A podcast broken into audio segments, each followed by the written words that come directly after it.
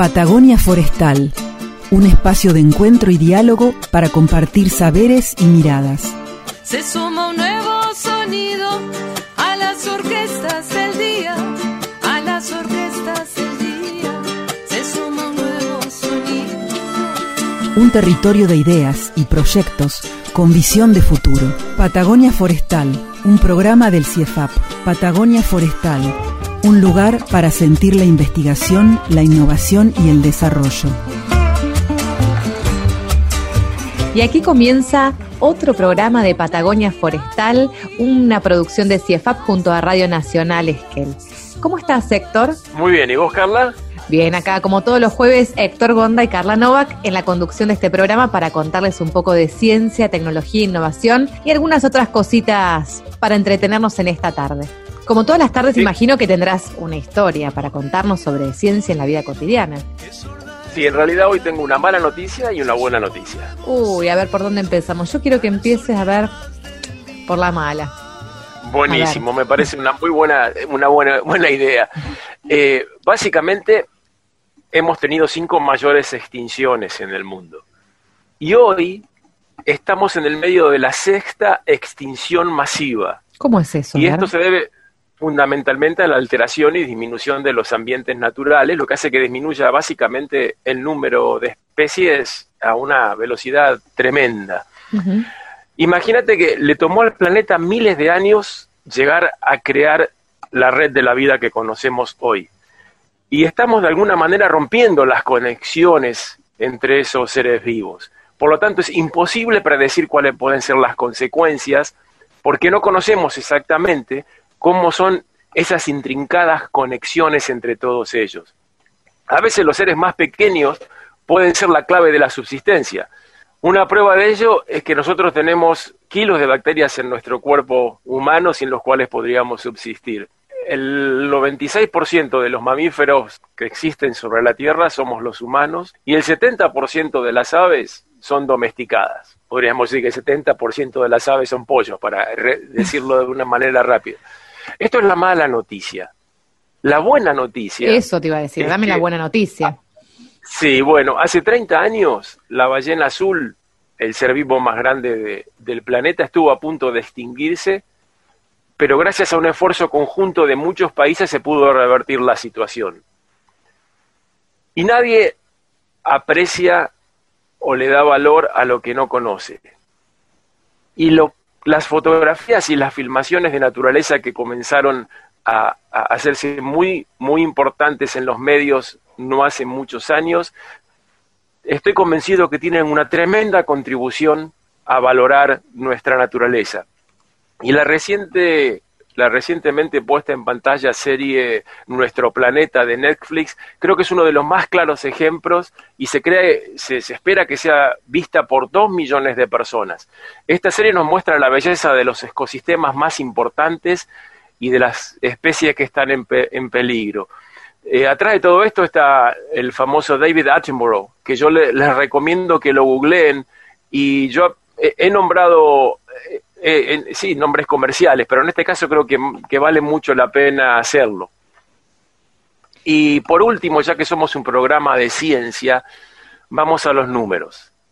Estudios realizados por la Convención de Diversidad Biológica recientemente publicados demuestran claramente que entre 1993, cuando se creó esta organización, y 2020, las extinciones de mamíferos y aves hubieran sido entre cuatro y tres veces mayores si no se hubieran hecho los esfuerzos para disminuir esta, esta tendencia. Así que de esta manera cerraríamos, cerraríamos la noticia tremenda acerca de la sexta extinción masiva de las que estamos siendo testigos. La pérdida de biodiversidad, ¿no es cierto? Y todas las conexiones que tienen con, bueno, con nuestra vida. Yo creo que me quedo con esta frase que dijiste, Héctor, nadie le da valor a lo que no conoce. Y pienso que este programa es un aporte a, bueno, a incrementar ese conocimiento para poder empoderarnos y poder hacer, conociendo para poder hacer. ¿Qué te parece si arrancamos este programa con esta reflexión que nos trajiste? Bienvenidos a Dale. Patagonia Forestal. Patagonia Forestal. Vamos a conversar hoy con el doctor Ariel Marfetán, él es biotecnólogo y, es integrante del área de protección forestal del CIEFAP. Vamos a hablar de nueces, Héctor. A ver, ¿qué tiene para contarnos este biotecnólogo? Sí, que aparte no sabe solo de nueces, sino que también sabe de hormigas, que es, pero eso lo vamos a dejar en todo caso para otro programa. Uy, bueno, tenemos mucho para conversar con Ariel. ¿Cómo estás, Ariel? Buenas tardes. Hola, buenas tardes, ¿cómo andan? Muy bien, ¿ustedes? Bien, bien, gracias por sumarte a este diálogo de saberes aquí en Patagonia Forestal en Radio Nacional. Sí, Ariel, y antes de que nos, de nos den más detalles acerca del, de lo concreto del proyecto en cuanto a las enfermedades, eh, yo creo que mucha gente de los que nos escuchan eh, si bien están seguros de que producimos mucho trigo y mucha carne, no estamos muy seguros de que se produzcan nueces en el país.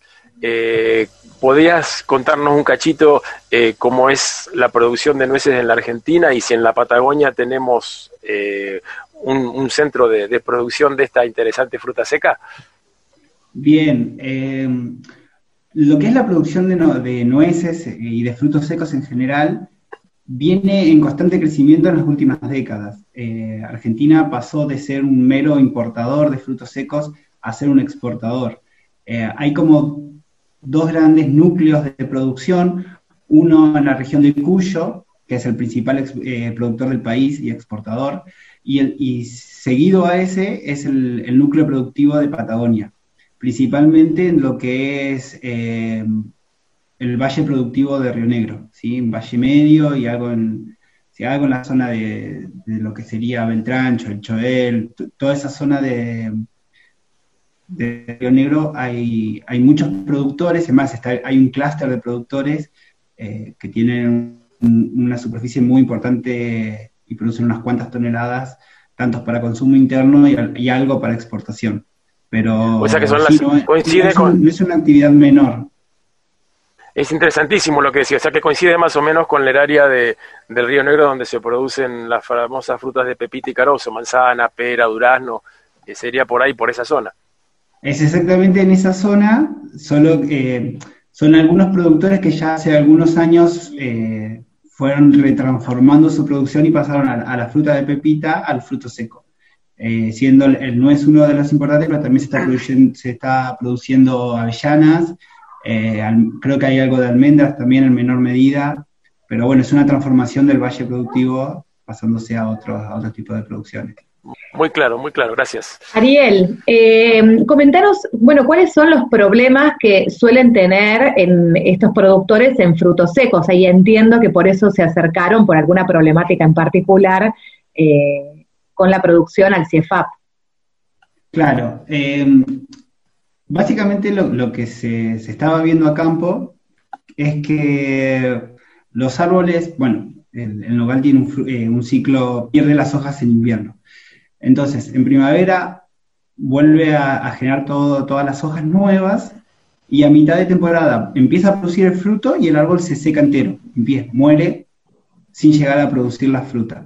O pasa lo mismo a veces con medio árbol. Entonces, ese árbol nada, no, no produce el, fruto que tiene que producir, entonces el productor se ve obligado a tener que sacar ese árbol, a plantar uno nuevo, esperar 10, 15 años que llegue a la adultez y produzca la cantidad de fruto que tiene que producir. Eh, ellos no tenían muy en claro cuál era la enfermedad. Eh, ellos me comentaron que había venido un, asesor de afuera en algún momento y le había dicho que tal vez sea una enfermedad de, por Fitóstora. Fitóstora es un, un pseudo-hongo, un homicete, que entra por raíz y, mata todo el sistema con el que la planta conduce el agua, básicamente. Entonces la, planta muere, muere se, seca y muere. Eh, pero es la misma que produce el mal de ciprés, ¿no es cierto? Es el mismo género. El mismo género. Hay muchas especies de fitóstora, todas causan enfermedades en plantas distintas. Eh, bueno, entonces un poco la, idea del contacto de ellos fue eh, dos cosas puntuales. La primera, eh, identificar bien el, agente que causa la enfermedad. Y la segunda, el, segundo objetivo, yo me especializo en control biológico. Entonces, eh, la segunda cosa era desarrollar alguna estrategia para el control biológico de esta enfermedad. O bueno, e-, esos son los dos objetivos que, que plantamos inicialmente. ¿Y, cómo empezaron a trabajar? Bueno, a partir de la identificación de la problemática, entiendo de que deben haber primero propuesto em, buenas prácticas o algunas acciones a seguir hasta desarrollar la segunda parte que mencionaste recién y después vamos a ahondar sobre eso. Claro, eh, lo primero que hicimos, como bien dijiste, fue ir a relevar los campos, a ir, a evaluar realmente cuál era la incidencia de esta enfermedad y a caracterizar eh, pudimos caracterizar los géneros y las especies que causaban esta enfermedad. Y segundo, sí, a, recomendar prácticas de manejo para que reduzcan la incidencia mientras estamos desarrollando las estrategias de control. Entre estas, una buena práctica del uso de agua, no, inundar de más, porque para ellos es muy difícil cambiar el sistema de, riego, ya que tienen todo instalado para ese tipo de sistema. Entonces no pueden dejar de regar por inundación, que sería lo óptimo, hacer un riego por goteo pero no obstante sí recomendar un uso eh, eficiente del agua, tratar de anegar lo menos posible eh, e inundar lo menos posible. Básicamente identificaron eh, la causa de la enfermedad y están encaminados está encaminada la forma de controlarla y de una manera biológica natural sin usar demasiados químicos. Exacto. Al momento de, de identificar, identificamos que, no, o sea, que sí había problemas de fitóstra, pero que no era el único problema. Eh, pudimos ver que, además del género fitóstra, hay un, segundo género que se llama Phytopitium, que también se caracteriza por ser eh, fitopatógeno y casi tan problemático como fitóstora en, en estos casos. Entonces, bueno, nada, son diferentes especies de Phytophthora y diferentes especies de Phytopitium que en conjunto están causando esta enfermedad. Mm. Entonces, bueno, eso, ya nos, además pudimos aislar estos, estos patógenos para poder hacer ensayos en laboratorio con mayor eficiencia. Mencionabas hace un ratito eh, que están trabajando en una estrategia de eh, biocontrol. Eh, quizás como biotecnólogo puedas explicarnos qué significa biocontrolar y con qué herramientas están trabajando. Biocontrol hace referencia a utilizar algún organismo vivo ¿sí? para matar un patógeno y por ende frenar una enfermedad. En este caso lo que queremos biocontrolar es Phytophthora y Phytopitium. Para ello nosotros lo que estamos utilizando eh, es un grupo de bacterias, son bacterias que viven alrededor de la raíz de los árboles. Entonces, crecen alrededor de los árboles y cuando Phytophthora eh, quiere ingresar, hay una competencia, estas bacterias producen compuestos antifúngicos que eh, hacen que Fitóstora muera, básicamente. Entonces, de esa manera reduce la capacidad de Fitóstora de ingresar a la planta. Si alguna Fitóstora logra ingresar igualmente, o sea, logra pasar la primera barrera, se encuentra con una planta que está mucho más eh, fuerte y con las defensas más altas para poder frenar el ingreso de este patógeno. Antes de empezar con Nogal ya veníamos trabajando en, el, desarrollo de lo que se llama un bioinoculante.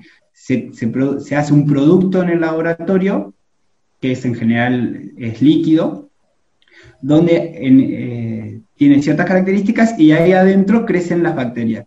Y después, con eso se riegan las plantas y, la, y como estas bacterias necesitan vivir asociadas a la raíz de, de, las mismas, van y colonizan la raíz y quedan adheridas ahí y viven ahí protegiendo a la planta del ingreso de, de, los patógenos. Ariel, estos conocimientos que ustedes están desarrollando eh, en laboratorio para el caso de Nogal, ¿podría implementarse o podría brindar eh, saberes, información para otros casos eh, de estudio? Sí, por supuesto, y justamente en eso, en eso estábamos. El proyecto este de biocontrol en CEFAP arranca primero para controlar el mal del ciprés. Ahí fue donde empezamos a hacer todos estos desarrollos. Luego, que es esta segunda etapa, eh, estamos desarrollando y modificando eh, los productos que veníamos haciendo para la utilización en Nogal. En esta interacción con, la gente de Nogal se involucraron productores, asociaciones como el INTA, eh, y ellos mismos empezaron a proponer otros sistemas productivos de Patagonia que están con la misma problemática.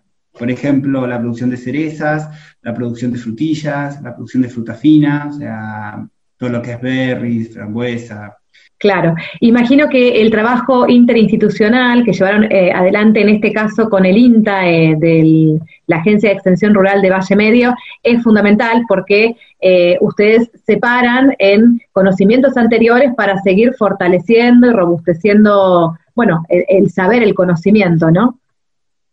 Por supuesto, eh, la colaboración de, del INTA fue fundamental en este proyecto, básicamente porque cada una de las partes fue aportando cosas distintas. Ellos tienen eh, mucho, mucho conocimiento, mucha fortaleza sobre el manejo agronómico, sobre el comportamiento del campo, y ellos que están todo el tiempo interactuando con los productores, tienen otro, mm, otro feedback, otro retorno de otra retroalimentación con, la gente del campo.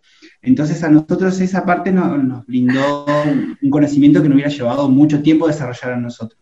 Y nosotros lo que pusimos fue el, conocimiento técnico desde el lado de, las formulaciones de las bacterias, del comportamiento de las plantas. Entonces fue como todo muy sinérgico y hizo que avance mucho más rápido todo, ¿no? Cómo el trabajo colaborativo e interinstitucional eh, contribuye a dar respuestas eh, robustecidas y sinérgicas y sostenibles ¿no? en el tiempo. Eh, Ariel, muchas gracias por compartir con nosotros esta tarde este, esta porción de tu trabajo que imagino te da muchas satisfacciones. No, y gracias a ustedes también por, difundir lo que estamos haciendo, que, que también es una parte súper importante y contarle a todos lo que estamos avanzando nada, siempre un gusto charlar con ustedes. otro día te vamos a, contactar para que nos cuentes de las hormigas. Cierto, de las hormigas. años, seguro. Bueno, dale, te comprometemos. Ahora te invito, eh, te invitamos a quedarte a escuchar la voz de uno de los productores justamente que estuvo trabajando con ustedes ahí en Valle Medio. Quédate para escucharlo. Vinculados. Asistencias técnicas del CIEFAP con voz en primera persona soy Eugenio Mosicafredo, productor de el Valle Medio del Río Negro en la provincia de Río Negro, de la localidad de Pomona, eh, productor de frutos secos, de nueces específicamente. Bueno, nosotros le manifestamos nuestra preocupación por la gran cantidad de plantas que teníamos en nuestros montes frutales de, nogales, básicamente, que morían de fitóstera. Y justo en ese momento... Em, surge una convocatoria para presentación de proyectos de investigación para mm, el CONICET y bueno, un poco se fueron puliendo ahí desde el CIEFAP esta idea de, investigar un poquito más sobre el, fitóptero en nuestros montes y tuvimos casi una respuesta inmediata porque al, mes o a los dos meses, no recuerdo bien, empezamos ya a tener un primer contacto, hicieron una visita, recorrimos los montes, tomamos muestras, esas muestras se llevaron ahí a los laboratorios del CIEFAP, se pudieron determinar que lo que nosotros veíamos en nuestros montes y que intuíamos de que podía ser fitóftora en función a la bibliografía que habíamos leído, etcétera, etcétera, determinar fehacientemente que el género que atacaba estas plantas era, era fitóptera y que el, síntoma que nosotros identificábamos con ese decaimiento y demás, en marchitamiento en las plantas, era efectivamente eso.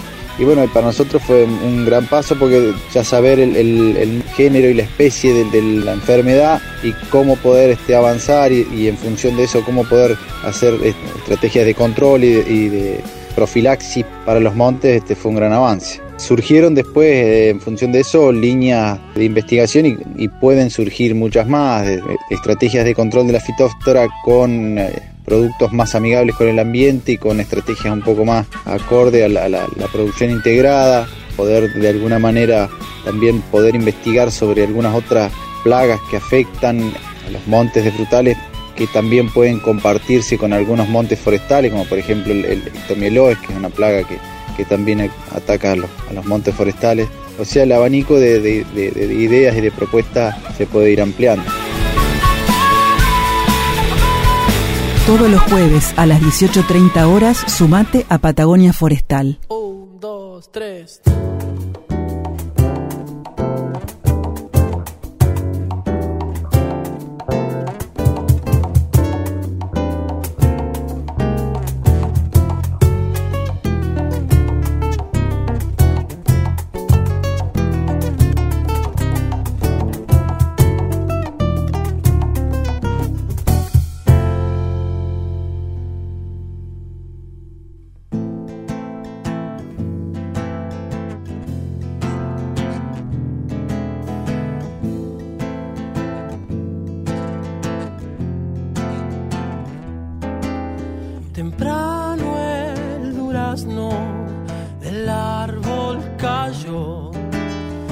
Piel era rosa, dorado del sol. Y al verse la suerte de todo frutal, a la orilla de un río, su fe lo hizo llegar. Dicen que de los duendes.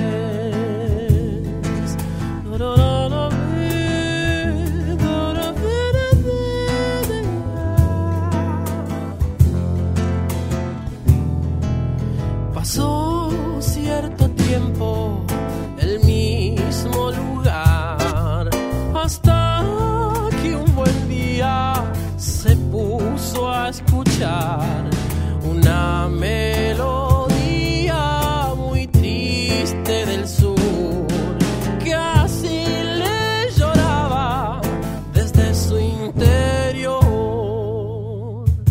Escuchábamos a Nahuel Penisi con su tema Durazno Sangrando.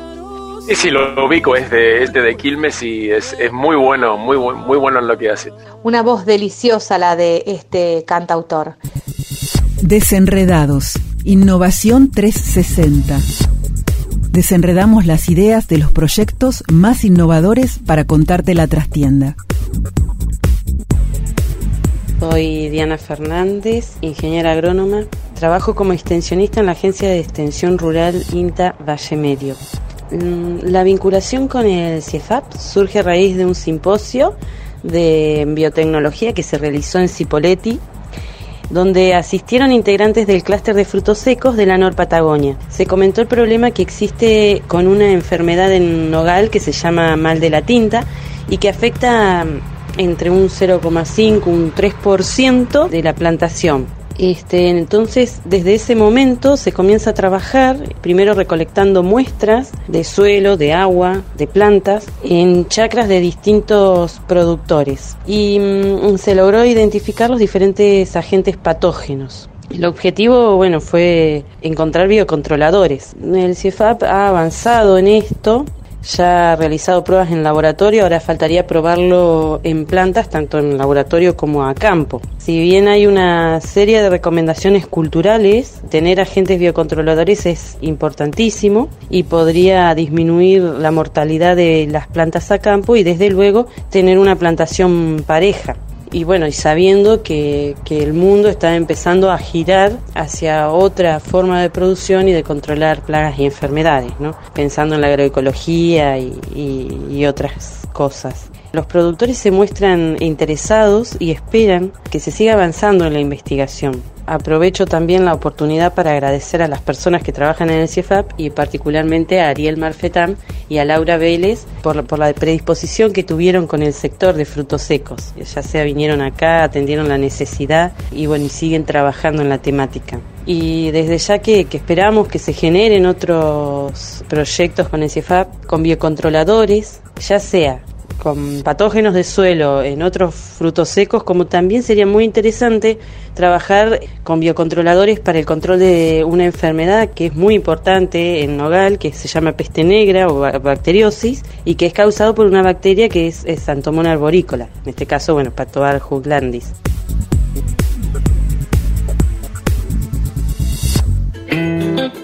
Patagonia Forestal. Y ahora vamos a conversar con la doctora Carolina Barrueta Benia, quien todas las semanas nos trae recetas en el bloque de Cocina Conciencia. Para esta tarde nos acerca un invitado muy especial, Nicolás Nagajama. Buenas tardes, Carolina. Buenas tardes, Nicolás. ¿Cómo están? Hola, ¿qué tal, Carla? ¿Va? Hola, Carla, y hola, Nicolás. ¿Cómo les va? Bueno, hoy vamos a hablar sobre, sobre otra hierba comestible, siguiendo este mes de septiembre, donde empiezan a aparecer este, las hojitas verdes de las plantas y las flores. Y hoy vamos a hablar del vinagrillo, el Rumex acetosella, que es una hierba eh, muy abundante en nuestra región, ampliamente asilvestrada y con muy buena aptitud comestible. Para conocer sobre, más sobre ella, tenemos el gusto de, de, contar hoy con el doctor Nicolás Nagajama, que es investigador de CONICET en el INTA y también docente en la Universidad Nacional de la Patagonia, Eh, Nicolás investiga sobre fitomedicina, domesticación y aprovechamiento sustentable de plantas patagónicas. Entonces, para ir directamente al vinagrillo, este, contanos cómo es eh, esta planta, Nicolás, dónde aparece. Quisiera aclarar que, como el nombre común es vinagrillo y hay varias especies que se le denomina vinagrillo en la zona, este, vamos a hacer referencia a lo que es, como decías vos, Caro, eh, Arrume acetosela, ¿no? Que se conoce como vinagrillo o acedera o acederilla en otros lugares del mundo. Es una planta pequeña, perenne, o sea que, que vive varios años. Una particularidad es que, por ejemplo, tiene las hojas verdes y, y en, el, en el campo en donde la encontremos, en verano vamos a ver que se tornan de color rojo. Aclaremos que es una, es una especie euroasiática que, que, es adventicia en la, en la Patagonia, o sea que está como naturalizada, que aparece mucho después de los incendios, eh, uh -huh. en zonas con tierra removida, a la vera de los caminos, de, es, es como la, la, una de las plantas que primero se establece en sitios eh, degradados. ¿Y, y la, la, forma de las hojas cómo es, Nicolás, para contarle a nuestros oyentes? Son como flechitas, son como unas, son como eh, sí, sí, se parecen a unas, unas flechitas. Y entonces contanos cómo se cosecha y qué preparaciones se hacen con, con el rumex. La forma de cosecharlo, lo mejor, como es una planta que vive varios años, lo mejor uh -huh. es cosecharla con tijera y cortarle las hojas para que vuelvan a rebrotar después. Eh, ¿Y cómo se prepara? ¿Cómo se...? Y hay infinidades de formas de prepararla. Este, yo la he utilizado para hacer aderezos, por ejemplo, o para condimentar ensaladas también, porque le da un toque como avinagrado a la, a, a la ensalada y se puede usar con cualquier otro, otro tipo de, de verdura de, de, hoja, de ser, ¿no? Otro uso medicinal. Eh, es muy utilizado como planta, como planta medicinal. En una combinación también con lo que es alimentación, eh, eh, es considerado un alimento funcional también por sus propiedades antimicrobianas, tiene actividad antioxidante, antiparasitaria, cicatrizante, anticancerígena, antidiarreica, este, antiinflamatoria, tiene muchísimas propiedades y, y, y compartida entre muchas especies de vinagrillos en general. Bueno, entonces para ir cerrando, te pedimos que nos compartas entonces una receta, alguna que a vos te guste, alguna que te llame la atención. El aderezo es la, es la receta más, eh, más sencilla de, de todas, eh, porque es, eh, hay una forma simple que es agregar sal, aceite y, y, hojas de vinagrillos machacadas y eso hacemos vinagreta para condimentar las ensaladas y si a alguien le gusta más agrio todavía le puede agregar este acheto o, o vinagre, pero ya con, con, con, las hojitas que son, le dan como ese toque eh, avinagrado a la ensalada o, o al condimento. La sopa tiene como, se hace unas cocciones con, con agua caliente, eh, con una, uh -huh. una tacita o dos tazas de agua caliente con sal, y uh -huh. se, eh, se, cuece por 5 o 10 minutos, y después se separan las hojas. Una, una forma de prevenir esta, este consumo de, de mucho ácido oxálico es eh, hacer la co de cocción de las hojas y tirar el agua y rescatar solamente las hojitas. Está bien, perdemos muchas propiedades también, ¿no? De la planta, pero bueno, como para evitar el, el consumo. Bueno, entonces se separan esas hojitas y después, eh, paralelamente, lo que se hace es, este, en una sartén, también se puede saltear eh, cebolla con, con panceta y puerro y alguna otra verdura, que lo que quiera, se le pone un poquito de harina eh, y se mezcla. Y después se agrega ese salteado a las hojas uh -huh. eh, y, se, y se procesa. Se añade una taza de caldo o agua y se deja hervir por otros 10 minutos todo junto. Y luego, bueno, se agrega sal y pimienta a gusto y antes de servir se le coloca un chorrito de crema o leche a esa sopa. Esa es una sopa gourmet, este... Gracias Nicolás por participar y por compartir con, con, todos nuestros oyentes el uso de todas esas platas que tenemos tan a mano y que por ahí no conocemos y dejamos este y dejamos pasar, ¿no? Sin, sin nunca probarlas. Muchas gracias a ustedes por la invitación, chicas. Bueno, muchas gracias Nicolás, muchas gracias Carolina. Eh, será cuestión de ir probando estas tres recetas que compartieron hoy aquí en Radio Nacional y bueno, vamos a ponerlas en práctica en este comienzo de primavera. Seguimos con el programa. Alma mía sola, siempre sola, sin que nadie comprenda tu sufrimiento, tu horrible padecer. Y Héctor, el programa se nos hizo súper cortito hoy, media hora de programa, pero con mucho contenido. Hoy tenemos que dejar el aire un rato antes. ¿Qué es lo que viene ahora? Lo breve es y bueno, dos veces bueno, así que en ese sentido tenemos que ver la, la parte positiva de la cosa. Totalmente. Y ahora viene la Copa Libertadores, estamos retomando la actividad deportiva, así que le pedimos a la audiencia que se, quiere, que se quede a disfrutar el partido nacional. Sí, totalmente. Aquí en Radio Nacional nos vamos con esta cancioncita de Natalia Lafourcade. Hasta la próxima semana. Gracias por estar con nosotros. Nos vemos en siete días.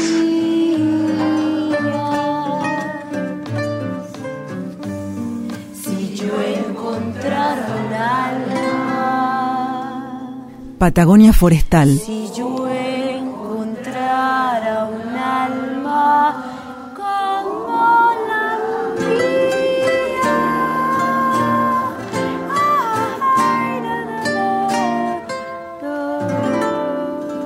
Seguinos en nuestras redes sociales y escucha los podcasts de los programas.